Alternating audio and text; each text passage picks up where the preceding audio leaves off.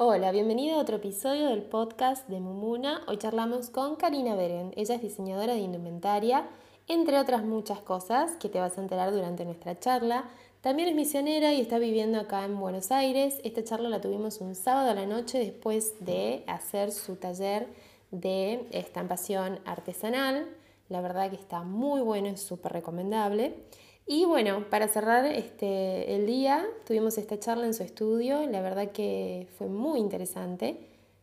Fuimos un toque más profundo, eh, no nos quedamos solo en la parte del negocio, así que te invito a que compartas con nosotras, te tomes, este, te tomes, no, te prepares un matecito, un cafecito, una copa de vino y que te inspiremos.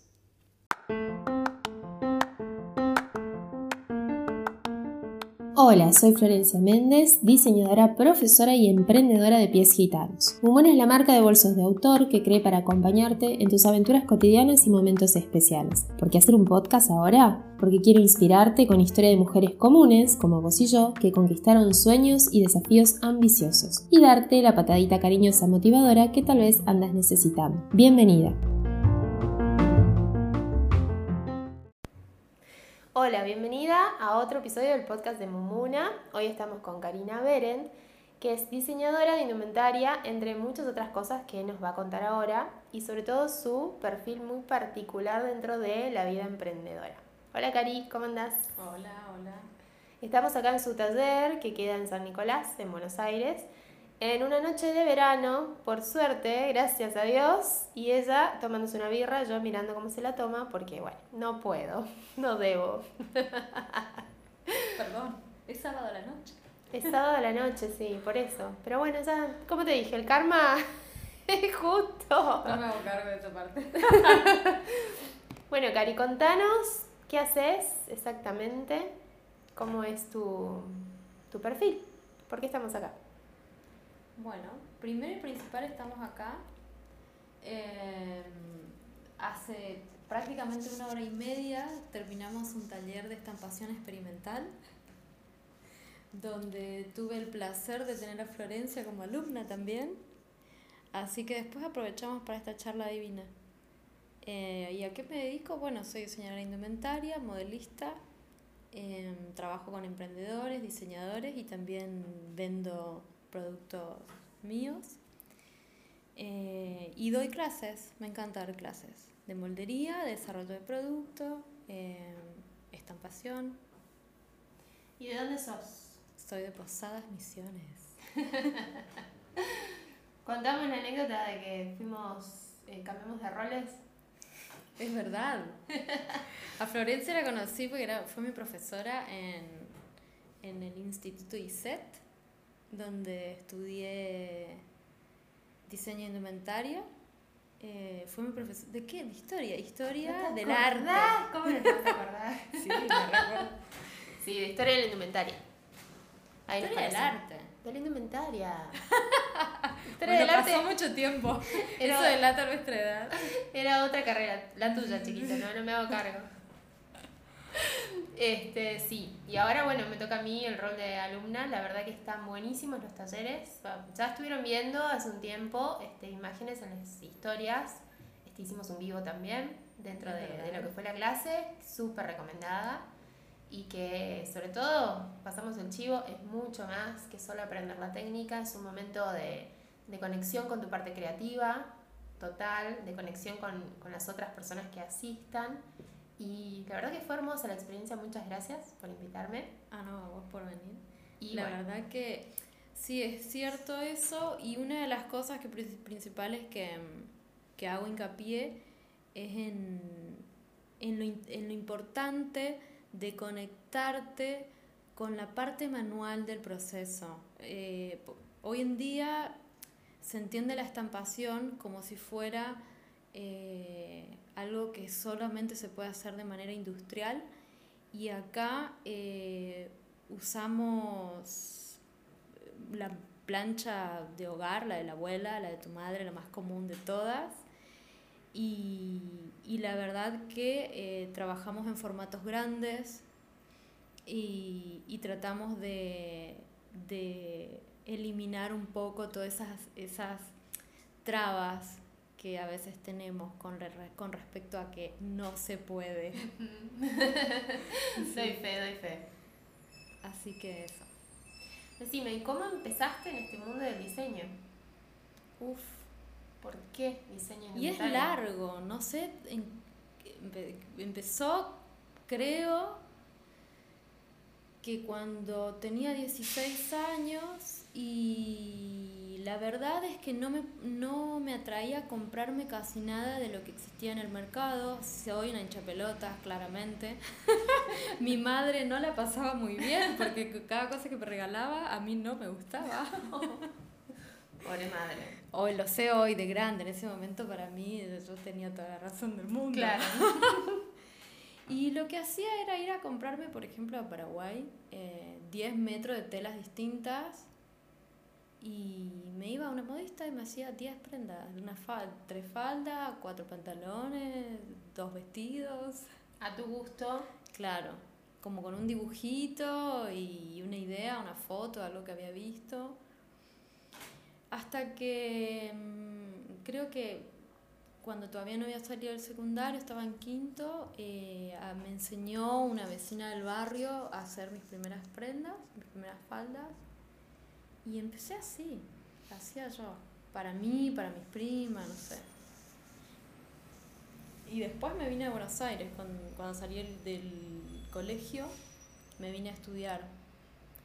Pero terminé en posadas, por las cosas de la vida, cambios. Eh, siempre estuve cerca del diseño indumentaria, pero también hice otras cosas, en algún momento hice teatro, o sea, en algún momento dudé un poco del camino, salí de ahí, me metí, hice un poco de teatro, eh, licenciatura en arte, cine, intenté un poco de, de probar otras opciones, pero terminé volviendo pero siempre desde de, el rubro creativo, siempre de la mano de la creatividad. Y siempre quise meterme por ese lado, sí. Siempre igual detrás de la, aprender la técnica, ¿viste? Em, hice muchos cursos con respecto a moldería, a construcción, a, no sé, fotografía, em,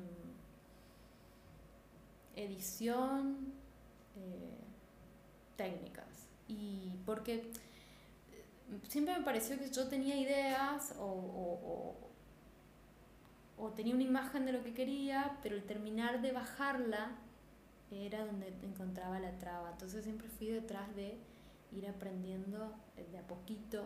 El cómo. Claro. Claro, que es fundamental.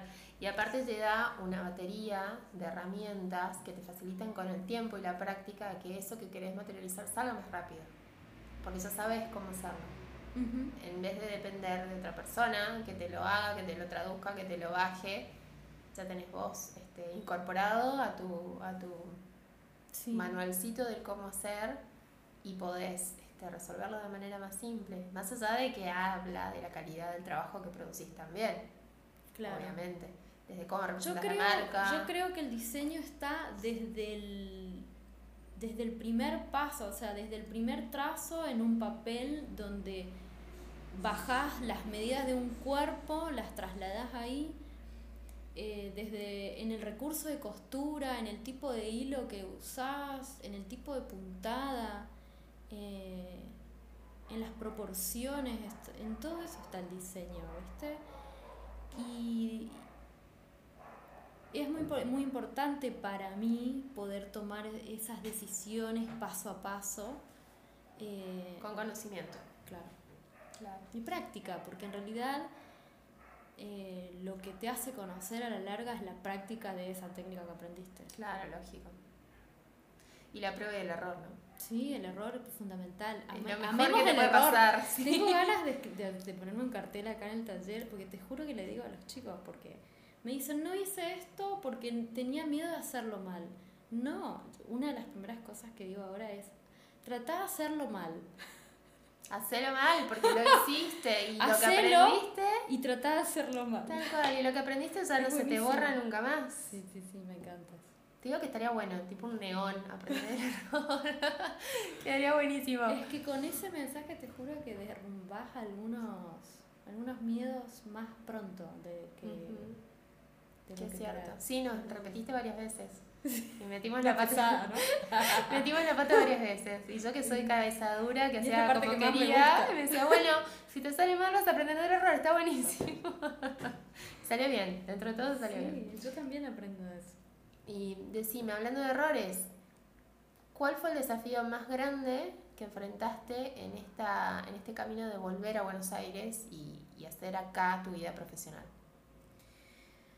Eh, bueno, primero que nada, eh, querer eh, tener una marca que funcione de la nada, sin tener conocimientos de, de cómo funciona el sistema de la moda, eh, digo sin tener conocimiento de, cómo salir afuera, porque una vez que ya lo hiciste y puliste el producto, todo bien, pero tenés que salir, te tienen que comprar, eso se tiene que, o sea, tiene que haber una circulación. Eh, bueno, gasté plata, tuve pérdidas, perdí, saqué préstamos que nunca recuperé. y yo creo que esas experiencias son las que más te dejan marcado aprendizajes. Eso porque me hablabas del error. Que uno después dice, uh, nunca más volvería a hacer esto, pero sin embargo yo creo que si no pasas por ahí hay algo que después eh, te falta, no sé, algo de fuego, empuje. Y es parte y de tu proceso. La búsqueda, ¿viste? Eh, sí, y bueno, después de eso supe que sí tenía que meterme a trabajar con otras, en otras marcas, para otros fabricantes. Lo hice como 4 o 5 años y eso la verdad que también me dio mucha data y mucha información y me ayudó a ordenar bocha, como para ahora sí, de manera independiente, poder hacer una propuesta más contundente. Así que siempre es bienvenido las dos partes, los dos lados. Buenísimo. Depender y no depender. Tal cual. es que es parte del proceso cuando, sí. cuando arrancas con algo, sobre todo nuevo, donde no tenés tanto parámetro o no tenés eh, gente conocida que ya hizo el camino, ¿cómo lo haces? trabajás o, o, o tratás de caminar con los que ya lo hicieron y con los que ya saben y empezás por ahí y ganas experiencia porque puedes tener todo el talento del mundo, el dinero del mundo, que no es el caso, pero bueno, estaría buenísimo eh, tener ese colchoncito, pero si no tenés experiencia, te morís en el primer intento. Porque no solamente porque es muy duro, sino porque a veces por esa dureza del golpe no te querés levantar. En cambio, si vas aprendiendo del error y te vas nutriendo de esas experiencias, sobre todo del ala de otro que ya caminó antes uh -huh. que vos, duele menos. Uh -huh. Y sabes cómo levantarte porque lo viste en otro. Uh -huh. Sí, sí, sí. ¿Y por qué Buenos Aires? Buenos Aires, y creo que es lo que más cerca tenía como ciudad grande eh, para en algún momento había pensado Brasil, pero después no, o sea, tenía, me gusta a mí también estar cerca de seres queridos, eh, por más que viva sola y elija como tener una vida de, de independiente en varios sentidos, eh, me gusta a mí tener amigos cerca y acá me junto con mucha gente de misiones, siempre estoy muy relacionada. Eh, y, y, y, Buenos Aires porque la verdad que el diseño de indumentaria y textil es donde más oportunidades laborales y de crecimiento sentí que había. Sí, tuve intentos, estuve en misiones cuatro años, trabajé, estudié, di clases también, trabajé en Paraguay, pero llegó un momento en que cuando tenía 29 años tuve ganas de profundizar en ciertos conocimientos que yo ya sabía con qué profesionales trabajar y con qué profesionales eh, aprender. Entonces me vine con esa, ya con algo medio pensado y armado. ¿Y qué significa para vos esta independencia? Crecimiento, crecimiento, el crecimiento es mío. Y, y soy yo una persona de, de, de, buscar aprender desde mi experiencia. Eh, siempre estoy dándole vuelta a las cosas también. Si 2 más 2 es 4, también intento ver qué otro resultado me da. Uh -huh. eh, sí, la independencia es, es eso. No sé. Y como hablas de independencia en, en, muchos aspectos de tu vida. ¿Qué importancia tiene esto para vos? O tal vez eh, independencia en qué sentido lo dirías, porque te nutrís de esa independencia y es tan importante, más allá de la experiencia. Em, no sé si es esa la palabra o quizás a mí me lleva a otra cosa que no estoy sabiendo encontrar cómo responderte bien. ¿O a qué te lleva? Pero quiere, creo que tiene que ver con el lado de experimentar la vida desde mi propio lugar, de aprender a vivir y de aprender, de aprender a conocerme y de saber quién soy desde, desde, desde lo que yo siento que quiero hacer, de lo que me nutre, es lo que me, es lo que me enciende, desde lo que... Y eso siempre tiene que ver con una voz propia, ¿no? Que es muy difícil escuchar esa voz propia, ¿no? Es bastante difícil. Necesitas eh, cada tanto alejarte un poco, quizás escribir un poco, a veces eh, meditar otro poco a veces y después escucharla, charlarlo. escucharla o, o permitirte escucharla es muy difícil. Sí, sí, yo creo que es una de las partes más difíciles. Porque no nos enseñan a hacerlo tampoco. Es más fácil Es como la, la voz de, intui- de la intuición, ¿no? Es como lo que nunca nos enseñaron, ¿no? Nos enseñan, nos enseñan a seguir un caminito marcado por alguien que lo escribió, lo tenés que hacer así, así, así, repetirlo y repetirlo. Y esa, ese supuestamente es el- la receta del éxito en la vida. Y no sé si te pasó, a mí me pasó que siguiendo ese caminito no, no encontraba el éxito de esa felicidad no, prometida. No, de no, ninguna siempre hay, manera. un, si- siempre hay un vacío, ¿no? Un vacío cada vez más grande, más grande, más grande. Sí, es- Que bueno, que te lleva a, a- a explorar solo. Llega un momento que bueno, que esa llama te quema más que, que- que el miedo y, y te metes en el camino que, que te dicta la intuición y, y bueno, ex- aprender de, de la experiencia y del error es creo que una de las enseñanzas que te, te vuelve más humilde dentro de todo este proceso, pero a la vez te hace ganar, ¿no es cierto? Sí. Mucho más. Sí. Y eso que ganás creo que no se mide ni en dinero, ni en... O sea, es algo que, que tiene un valor, valor No. tan grande que no lo puedes ni expresar. Es que no, es algo que no tiene peso también. Exacto. Entonces no se puede medir. Exacto. Que es la libertad de... Es, es como una mezcla de varias palabras también. Es libertad también. Pero libertad de, de creer en vos también. Aprender a conocerte y el error creer en vos que, que vos podés cada vez más. Que esa confianza crezca. sí, también hay algo de eso, confianza. Y es algo que también yo creo que también es- es algo que se genera, eh, es algo propio, es algo tuyo, es una búsqueda, pero también es algo que aprendes con el otro. Y ese otro, eh, en mi caso, cuando hablo que son mis amigos, son otros colegas que están en el mismo camino, con los que intercambiamos no solo saberes, sino esto que estamos haciendo con vos ahora es un claro ejemplo de eso. Eh, y donde vas viendo que, que- y donde vas viendo esos pequeños ok de, de, de, ese- de la de ese camino que elegiste. Qué importante, ¿no? Es aprender a pedir ayuda. Porque uno, como vos decías hace un rato, no tiene por qué saber todo de todo.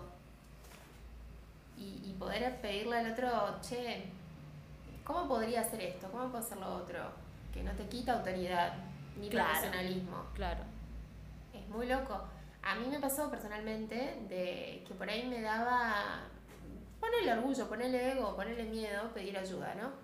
O pensaba que el otro tal vez le iba a molestar la ayuda. Y al contrario, me di cuenta que cuando uno empieza a pedir ayuda en los temas que no conoce o, o que te superan, porque otra vez repetimos, no tenés por qué saber todo de todo, importante saber, conocer a quien te puede ayudar y que el otro está dispuesto, dentro de nuestro rubro, que a veces parece el, el tema del diseño bastante egoísta, me decís, no, no quiero que me copie, no, no quiero tal cosa, pero cuando estás que- más allá del bien y del mal, si se quiere, cuando ya, pa- ya pateaste, ya te curtiste, ya no tenés egoísmo en, en compartir. Y esa gente que ya está más arriba que vos a veces, que vos necesitas esa mano o, esa, o ese consejo, no tiene ningún drama en dártelo. Pero hay que pedirlo. Em, sí, yo creo que a veces el, hay personas que no piden ayuda porque no saben ni siquiera que va por ese lado. Mm. Y, por, y hay otras personas que, que, no saben qué pedir, entonces no se animan ni ir a hablar porque, bueno, saben que necesitan una vuelta de rosca en algo, pero no saben cómo encararlo.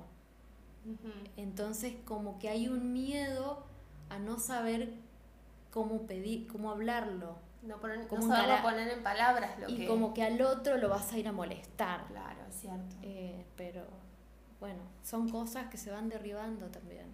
Y, y yo también tuve miles y, y ahora otras. Eh, yo cuando no sabía qué hacer y qué pedir, me encerraba y estaba tres días escribiendo, tratando de o, o pensando, dándole vuelta a un asunto, tratando de entender yo primero. A veces también hay que darse esos espacios, son muy interesantes. Sí, está bueno porque te conectas con vos. Y escribir está genial como, como ejercicio de, de vaciar la cabeza y sacar la porquería, hacer como ese, como tirar a la basura todo lo que esté y después vemos que mm. sale de todo eso está buenísimo. Ese momento de, conectar está genial. Decime, y en todo este proceso de crecimiento y demás, ¿quiénes son tus pilares más importantes hoy en día? ¿A quiénes recurrís? Hoy amigos, que es como la familia elegida.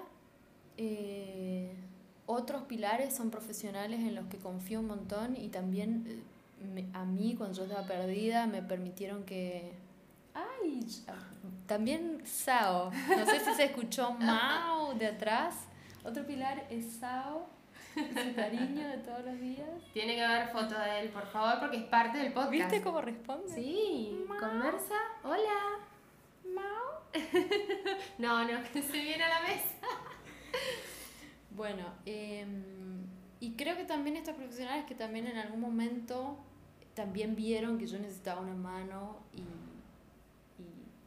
y estuvieron ahí como, bueno, Karina está medio perdida, pero vamos a, a, darle esta y esta herramienta.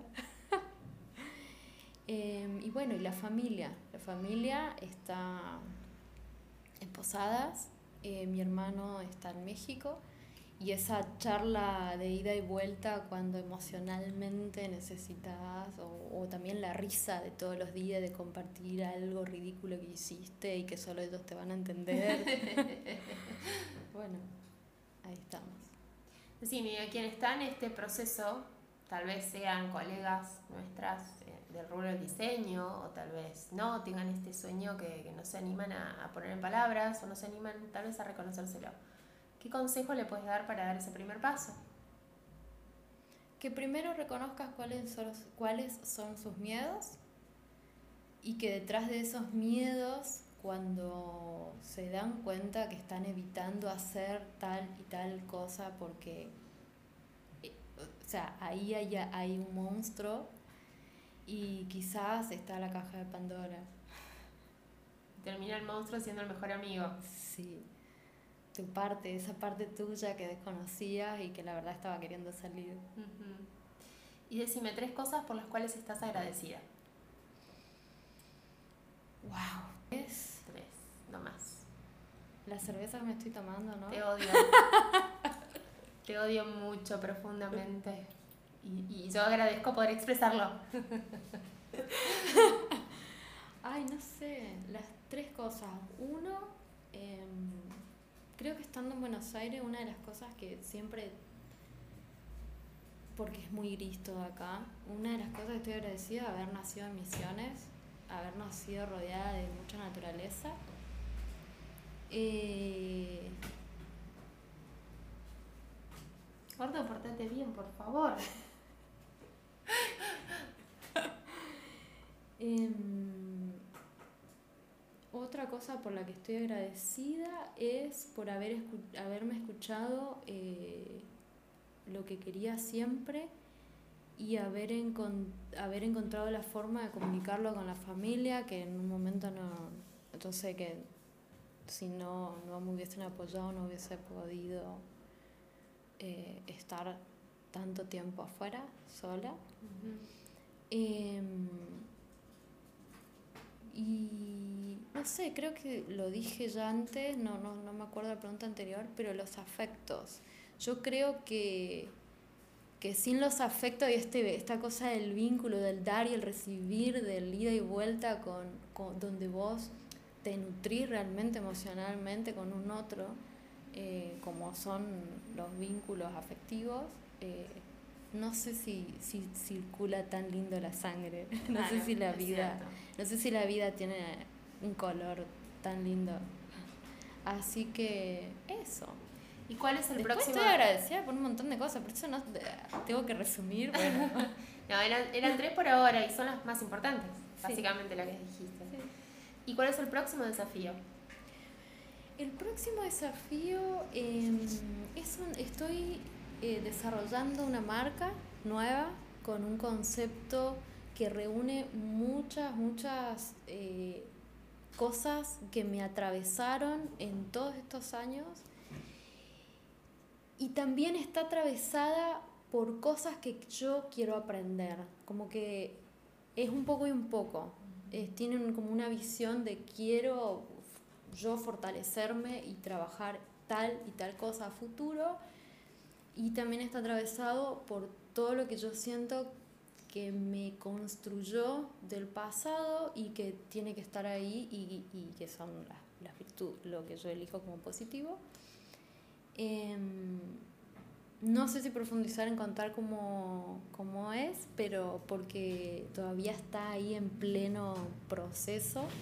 Hay muchas cosas definidas, pero muchas por definir. Uh -huh. Así que ese es un proceso. Está buena la incertidumbre, ¿no? Cuando estás empezando un proyecto nuevo, es como que te dan cosita, pero a la vez te alimenta. Esa sensación sí, cómo sí, será. Sí, Más cuando ya tenés una cierta cancha y una cierta experiencia que te permite jugar dentro de la incertidumbre con aciertos y desaciertos que ya, ya los tuviste.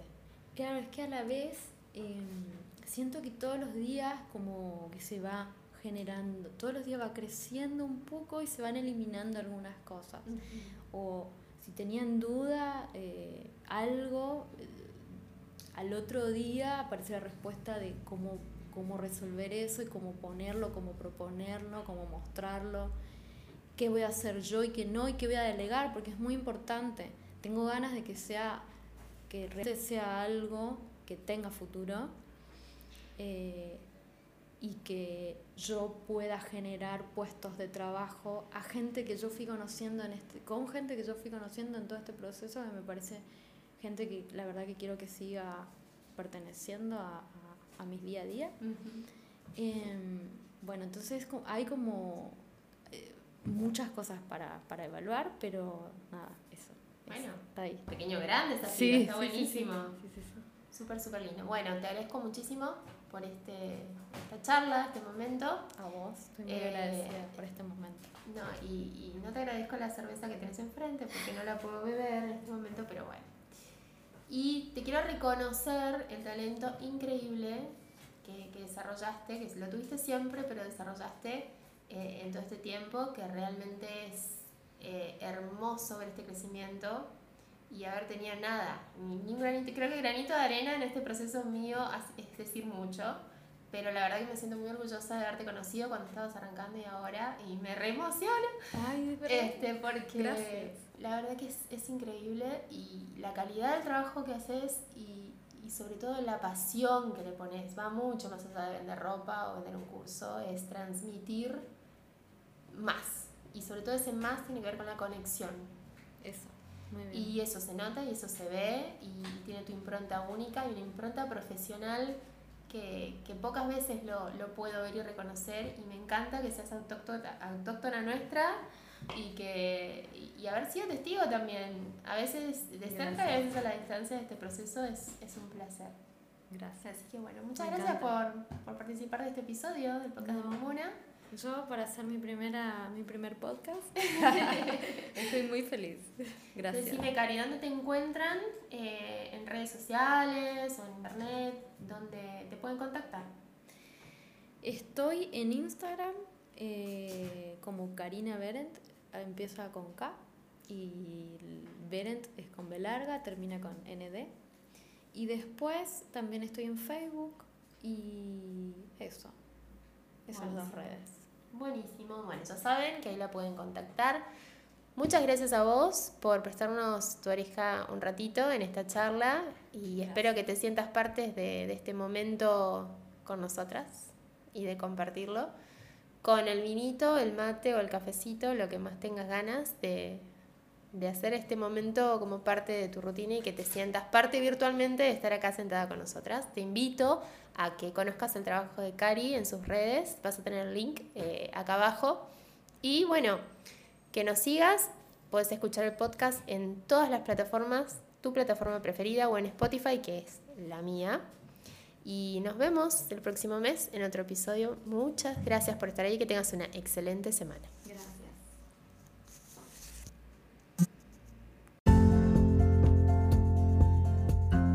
Gracias por compartir este ratito con nosotras. Ojalá haya sido la patadita motivadora que necesitas para empezar a cumplirte los sueños. Si te gustó este episodio, compartilo con esa amiga que te bancan todas y necesita una dosis extra de inspiración. Conoce lo último de Mumuna en mumuna.com.ar y seguinos en Facebook, Instagram y Pinterest como arroba mumunaok. Suscríbete a la lista VIP y accede a las promos exclusivas. Hasta el próximo episodio y que tengas una excelente semana.